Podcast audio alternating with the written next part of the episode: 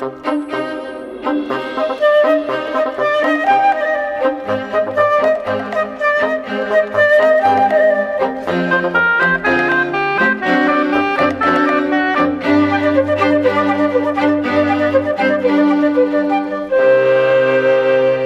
a anestesia pretendem-se principalmente três coisas. Primeiro, a ausência de dor. Depois, que o paciente fique indiferente ao exterior, ao que o rodeia. E, por fim, a amnésia. São os três componentes da anestesia.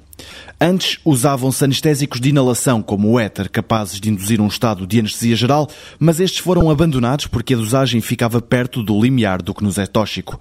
A investigação deu acesso a novos fármacos que condicionam um ou outro dos componentes da anestesia e agora são usados em conjunto para obter a anestesia geral.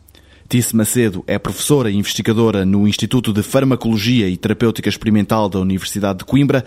Ela afirma que, apesar de nem tudo ser conhecido, a anestesia é agora mais segura e há menos mortes provocadas por ela. Nós podemos definir a anestesia geral como um estado de pressão global do sistema nervoso central que é reversível e que é resultante da perda de resposta e a ausência de percepção a qualquer estímulo externo.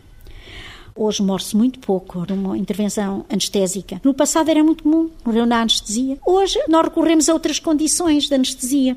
Mas, de facto, foi realmente a possibilidade de nós distinguirmos os vários componentes da anestesia e a disponibilidade de fármacos que eram capazes de satisfazer essas necessidades que levou à modificação dos anestésicos. Como eles atuam, nós continuamos ainda sem saber. No século XX, houve uma teoria que permaneceu durante largos anos, foi a teoria de Overton e Meyer, segundo a qual a capacidade de induzir é dependente da capacidade dele passar barreiras biológicas e chegar ao sistema nervoso central. Bem, mas deu-se conta que fármacos que não eram lipossolúveis, como é o caso do xeno, também produziam anestesia. Daí que isso foi abandonado e procuraram-se, à medida que houve condições técnicas, outros mecanismos, nomeadamente a nível celular e molecular, que nos pudessem explicar não só a amnésia, não só a ausência de dor, a imobilização, ou seja, o relaxamento muscular, quer dizer, todos esses componentes que eram realmente importantes. Um outro aspecto que também era importante era a atenuação da resposta do sistema nervoso vegetativo a qualquer agressão externa. Pronto, tudo isso foi conseguido. E hoje nós sabemos mais alguma coisa acerca dos mecanismos da anestesia. Um aspecto em que se investiu muito, particularmente a partir de 2000, foi os mecanismos solares da anestesia. Né? Nós sabemos que hoje todos os anestésicos gerais produzem ações importantes a nível celular.